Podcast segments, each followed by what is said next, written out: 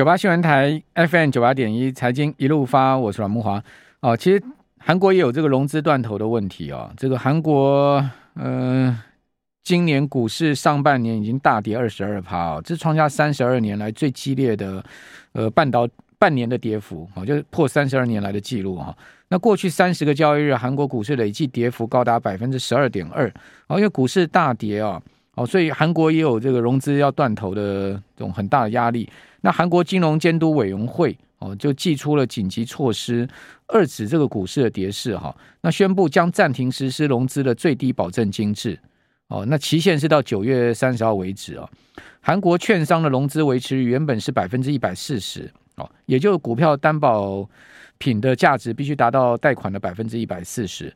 那现在目前韩国的主管单位呢，已经暂停这一个限制哈，允许券商自行设定融资维持率的门槛。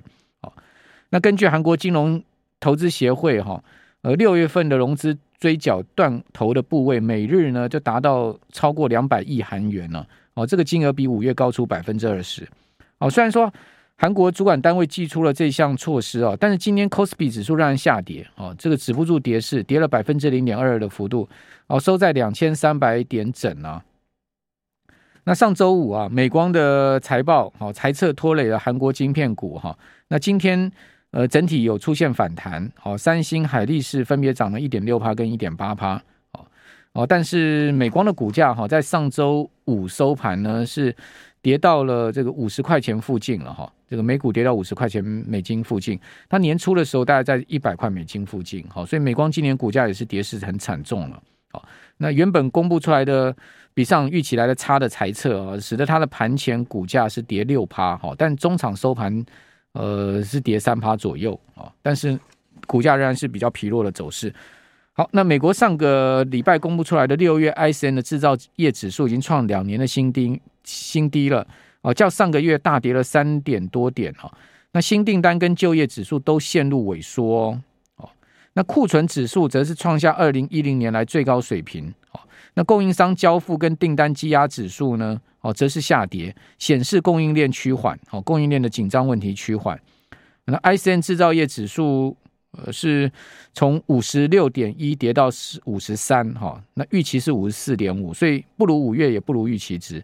新订单指数更是跌破五十分界。哈，五月是五十五点一，居然跌到四十九点二。哎，哦，这创下二零二零年五月以来的新低。哦，可见新订单的状况非常的不好。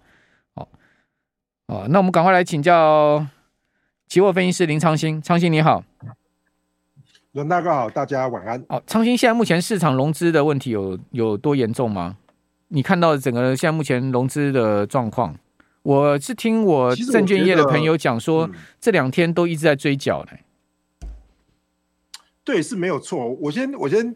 我就回应一下刚刚阮大哥讲的这个香港的啊，不是那个韩国的问题哦。韩国如果说自行去定这个融资维持率的话，我觉得这反而没有办法去加速赶底哦。所以这个你说帮一般的投资人吗？其实反而我觉得是凌迟哦，因为融资其实代表的就是呃大户跟散户方面是散户的作为嘛。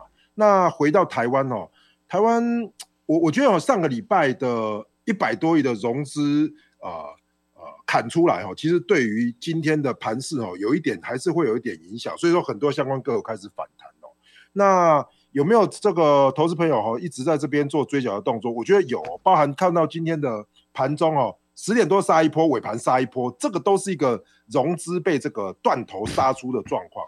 那我们我们也要回过头来这样讲，虽然我们也很不忍说投资朋友被融资杀出，可是说真的，就是要融资被砍杀。然后最好在这个大盘在底部收一个角，那这样才有可能做一个所谓的短线的落底哦。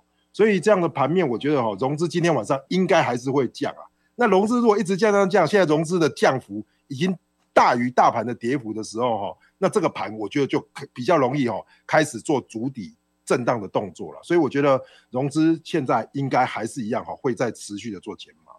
可今年大盘融资已经减三十趴了。大盘指数大概跌二十二趴左右，哦，所以这个融资减幅已经是明显超过大盘很多了。哦，那我们看到这个盘势的确非常不稳定哈，尤其是期指哈，大家可以看到今天期指呃早盘呃开高拉高之后呢，很快的在九点左右杀回平盘了。杀回平盘之后呢，对，哇，这一一路这个拉升啊，这个曾经其实今天是开高六十一点嘛，哈，这个开高之后呢就杀回平盘，在九点左右杀回平盘。哦，这个八点四十五分开盘哦，就九点左右，十五分钟不到的时间杀回平盘。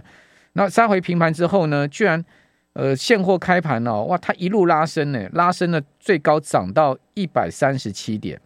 哦，就在涨一百三十七点之后呢，出现一波大杀，直接从一涨一百三十七点直接杀下去，涨跌了多少？大概差不多跌了六十几点。所以也就是说，大概我看它上上去四分钟吧。四分钟涨一百三十七点，然后杀下来大概也差不多四五分钟、五六分钟的时间，呃，跌了六十几点，所以十分钟内完成两百点的波动。今天的期货盘开盘就这样子，哦，所以期货，我看期货大概很多人也被震到了吧？是不是这样？对，但但是我觉得，然后我我可以提醒大家一点，就是说，其实真的要避开，比如说十点多跟比如说我们说的将近最后一边最后一盘，比如说一点多左右的杀盘，因为哈。其实现在都容易出现哦，融资哦，可能有些人不补钱，然后被这个券商断头，所以每天呢，如果说其实你真的不要相对的，比如早上十点去放空，因为那时候有时候是融资被砍出来之后，马上又急拉，所以我我觉得哦，这边的盘面哦，真的就是筹码战啊，一定要筹码清洗符合干净之后哈，不可能做这个震荡，否则现在这边的话哈，我觉得大家在操作上哦，还是一样哦，就是短进短出。有没有可能出现一波比较明显的反弹呢？我觉得有机会哦。我觉得，因为哦，说实在的哈，杀到这里哈，其实如果说融资一直清洗、一直清洗的状况之下呢，哎，我觉得会有机会反弹哦。那有可能哈，我觉得这个反弹面哦，就会出现在这些所谓的大型权值股哈，都开始哦跌不动。比如说，大家可以观察几个重点：台湾五十反一，今天外资已经开始减码。好、哦，那已经开始卖掉了，因为他本来赚钱买很多嘛，开始减码，他已经不再加码了哦。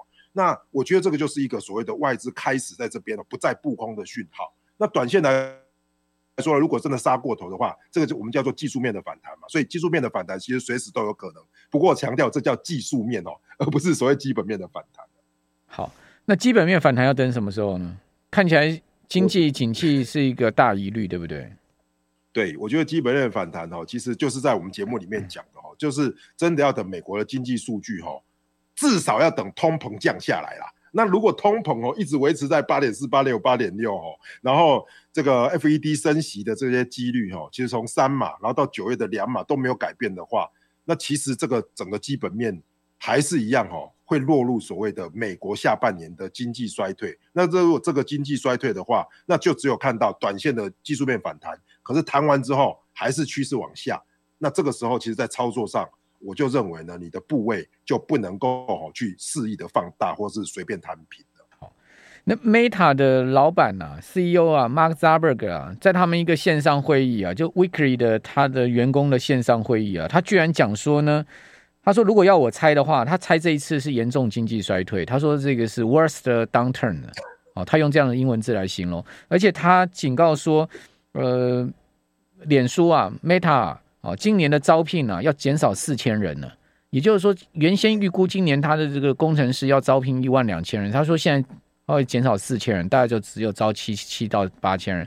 而且还说呢，他公司里有呃。”呃 a bunch of people，就是说有一群人呐、啊，哦，可能是指的是不少人，说你们根本不应该在办公室里面，你们应该给我滚出去，就是说你们应该 应该被我给 fire 掉，哦，感觉起来他火气很大哈，是受到什么刺激了吗？而且说，而且说这个严重经济衰退，我觉得会哦，从马斯克开始哦，其实我觉得马斯克算是先知了，他去年就是去年底到今年初就一直讲嘛，今年可能会有一个衰退，然后他现在。从特斯拉开始要裁减员工，现在包含到 Meta 就是脸书开始要裁减员工，然后接下来的重点就是在于说，哦，美国接下来这些科技类股哦，说实在的哈，广告也会变少，然后销售量也会变少，因为实体的车卖得不好，广告又下的少的状况下，那整个经济你说要好转，要马上微转，只有一个重点嘛，要能够印钞票，那。现在有没有谁印钞票？没有，现在只有中国在印钞票。美国跟英国没有办，跟欧洲没有办法印钞票。如果没有办法印钞票，这个盘面我觉得其实就只有反弹，没有微转。那没有微转的话，其实整个衰退潮哦，如果从本来本一笔的修正变成是怎么样，变成是所谓的我们现在的营收或是盈余的修正的话，那这个就会变成是一个滚动式的下跌。那这个盘的话就不会在这边止底。好，其实 Mark Zuckerberg，你要知道说，你们这个脸书网站在台湾呢，哈，用一大堆那个下广告的方式，哈。然后去冒冒名啊，哦，冒这些呃台面上人，对，都是诈骗的。那你你脸书你要不要去做一下广告审查啊？哦，就是说可以负责任，可以用我的头像哈，用我的照片去贴，说是阮慕驊。哦，这个脸书你不用负责任就对了。然后呢，我们去检举，好说呢，这冒用本人去检举，那他也没回应，他也不让这些网站下架，还继还继续收他们的广告费，这就脸书嘛，是不是？对。对，我我也是，我也是一样啊，也也有也有一样的，像是什么带单群组的，嗯、也是用我们的头像，然后什么做外汇的一堆的，什么林老师什么的，我们也是去反映啊。所以我觉得，就是 这些什么 Google、脸书哦，接这一种所谓的哦，真的是、哦。所以 Mark Mark Zuckerberg 讲没有错，A bunch of people，你们根本不应该在脸书办公室，因为你们都没在做事，你们就放任这些冒 冒名的这些虚伪账号，是不是？对。马克扎伯，你应该去检讨一下你们脸书啊！你快，你这家公司快完蛋了，哈，是不是？你再这样子，你再这样子轮上公信力下，他们真的搞得很差。对啊，你再轮上下去，你快完蛋了。好，我们这边休息一下，等一下回到节目现场。九八新闻台 FM 九八点一财经一路发，我是阮慕华。哦，不以人废言了。好，我觉得马克扎伯讲景气的问题还是值得大家参考了。只是脸书这几年来哈，对于那个资讯的管控哈，我个人非常不以为然了。讲实在，我真的觉得他们为了赚广告费，哈，这个来者不拒的这个广告毫无审查，哦，然后呢，你你去检举他也不不处理，说他违他没有违反那个社群守则，啊，他明明就冒用我的照片跟我的名字，他没有违反社群守则是怎样呢？哎呀，真的是伤脑筋哈。好，那费半指今年已经跌掉三十八趴哈。那美光也开第一枪了嘛？它第四季的营收哦，它估计是七十二亿美金啊，低于预期的二十一趴哦哦，这两年来首见。所以昌兴这个记忆体市场是真的出问题了吗？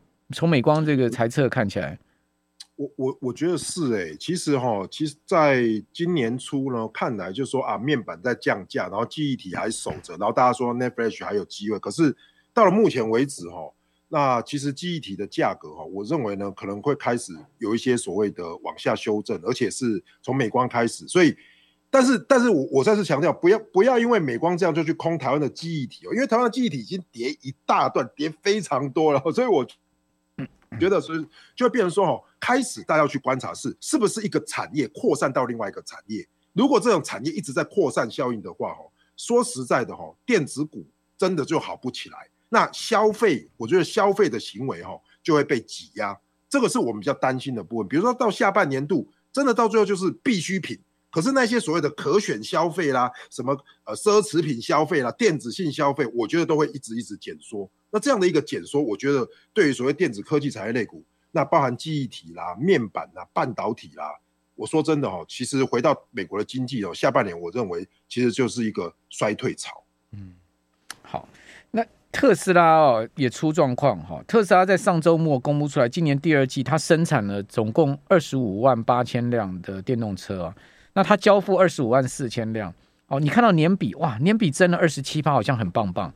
对不起啊，它是低于预期三十五万辆，低很多。市场原先预期他说，呃，原本它可以呃生产三十五万辆哈，同时呢交付三十一万辆，结果呢实际公布出来只有生产不到二十六万辆，那交付呢？六不到二十六，呃，也也是不到二十六万辆，这低于预期太多了。那同时，特斯拉今年上半年全球交付是五十六万四千辆，哦，年比虽然增了四十六趴，但是啊，那个伊隆马斯克、啊、年初的信誓旦旦讲说，我今年要一百五十万辆了，哦，看起来这个达不到了，哦，因为上半年才不到六十万辆，你下半年怎么样去到这个增加一百万辆的交车跟生产呢？哦，这个呃，请教昌兴。特斯拉是怎么样呢？我觉得特斯拉哈，它现在面临两大的问题哦。其实，在五六月份的时候，面临的就是中国市场。我觉得其实特斯拉卖很多，还是卖在中国市场。那中国市场面临的是上海的封城嘛？那封城的时候，它本来交付量就少。那在这个同时呢，它就被比亚迪赶过去了。那现在变成说，比亚迪的目标就是在特斯拉。所以如果大家有机会去看比亚迪的股价是往上，特斯拉是往往下，那为什么？因为中国的国内市场，比如说啊，那个中国人自己要挺自家车，然后比亚迪用这种低价策略去倾销。那如果说这样子说啊，中国卖不好，全球应该机会卖得好。对不起哦，欧洲车、福斯什么的，全部都在说电动车。所以我认为特斯拉的领先优势已经消失了，而且它的车型，你说就是 Model X、Model 3、Model Y 这一些，它也没有一个革命性的改变。所以我觉得哦，其实特斯拉的光环哦，有可能在今年消灭哦。所以接下来就是这电动车的战国时代。那这个战国时代的状况下哦，我觉得特斯拉要独强啊，其实真的是不太容易。大陆电动车我看过数据哈，呃，大陆电动车如果如果以那个车型来讲的话。前十名里面有八八款是比亚迪的，对，没错。那第一名是谁？第一名是那个五菱宏光。对对对对对，就第一名是便宜车嘛，它大概台币二三十万就就就二十万二十万就有。第第一名是五菱宏光了哈，然后特斯拉好像是第三名，那剩下剩下八台全部都是比亚迪。可是比亚迪也不是说没有问题，比亚迪的毛利跟净利非常差哎、欸，他如果扣掉补贴的话，基本上他赚他坐车跟那个特斯拉一样，他没有赚钱了。对，但是比亚迪这一波涨的是说它是上中下游的供应链整合，所以它就是在这个非洲有了矿，它去买了矿，然后它又又去做这个 IGBT 的，反正它是晶片也做，矿也做，然后车也生产，电池也做，所以它其实比起特斯拉，它有不一样的优势啦。那特斯拉都是要靠人家提供电池，包含宁德时代嘛，所以其实特斯拉它的优势，我觉得哦，也慢慢在做消失了。我我听我一个电池界的朋友讲，我一个同学在电池界很资深哈，他他这个台湾少见的这个呃电池界的这个博士级的哈，他讲说那个美国准备对新疆那个就是啊制裁嘛，嗯，对，他说那个盐湖体对大部分的那个特呃电动车的这个原物料那个金金属原物料全部都是来自于新疆，大概差不多占七六六七成，如果真的制裁后，整个电池会出大问题。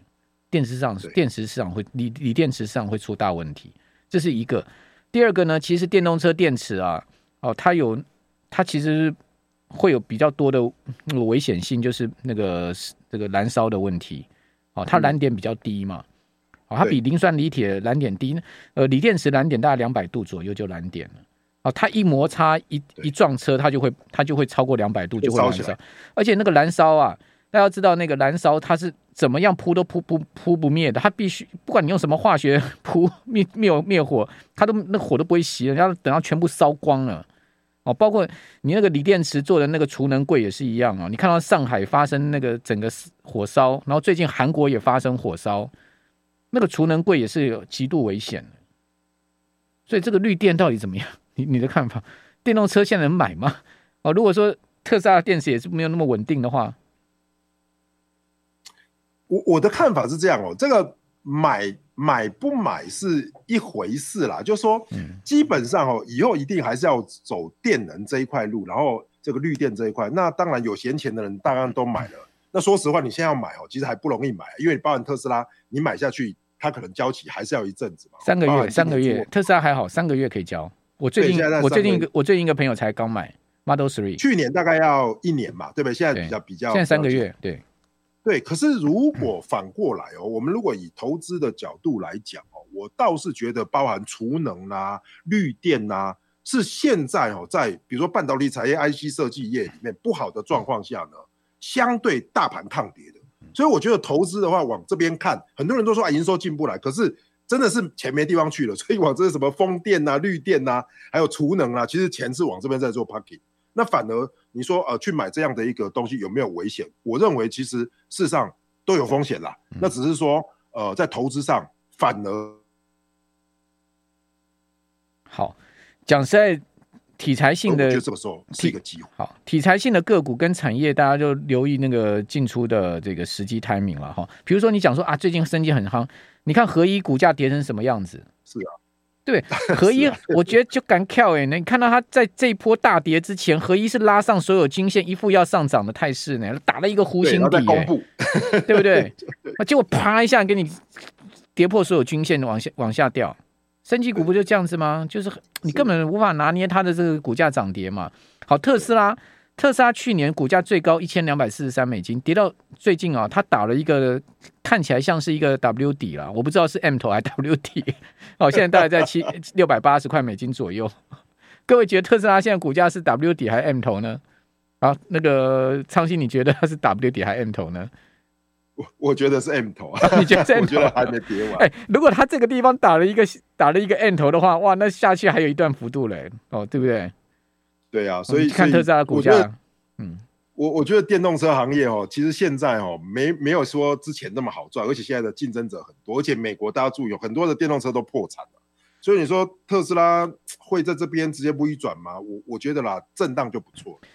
电动车它的成本这这一年来增加多少？当时电池的成本大增至至少增加四成了，对不对？所以你说啊，像特斯拉还能这样有毛利这样赚钱，我觉得马斯克算是厉害的，怪不得他要砍人，是啊，对不对？砍掉十分之一，砍掉一万个员工，他已经感觉到就是他现金流的压力了嘛，好，包括整个经营上的压力，所以他要，所以他才要 cost down 嘛，对啊，他一定要 cost down 啊，一个 cost down 的产业，可能我觉得未来前景可能暂时半年内我就要打问号。好，所以你看到这些大企业老板现在全面的在就是喊坏景气，然后在 cost down 哈，你就知道说呢，他们其实已经在。开始在雨天收伞了，已经在未雨绸绸缪了。就是针对下半年、明年的整个经济景气，他们已经开始在采取很多的这个自保的动作了。好，那当然这个就是呃冰山之一角嘛，提供给听众朋友参考。就是说这些实际的这个情况可能还没有出来之前，我们也只能从这些企业的动作哦、经济数据各方面来研判了。哦，现在目前看到的情况是这样。我们非常谢谢期货分析师林长兴啊，今天接受我们的连线访问。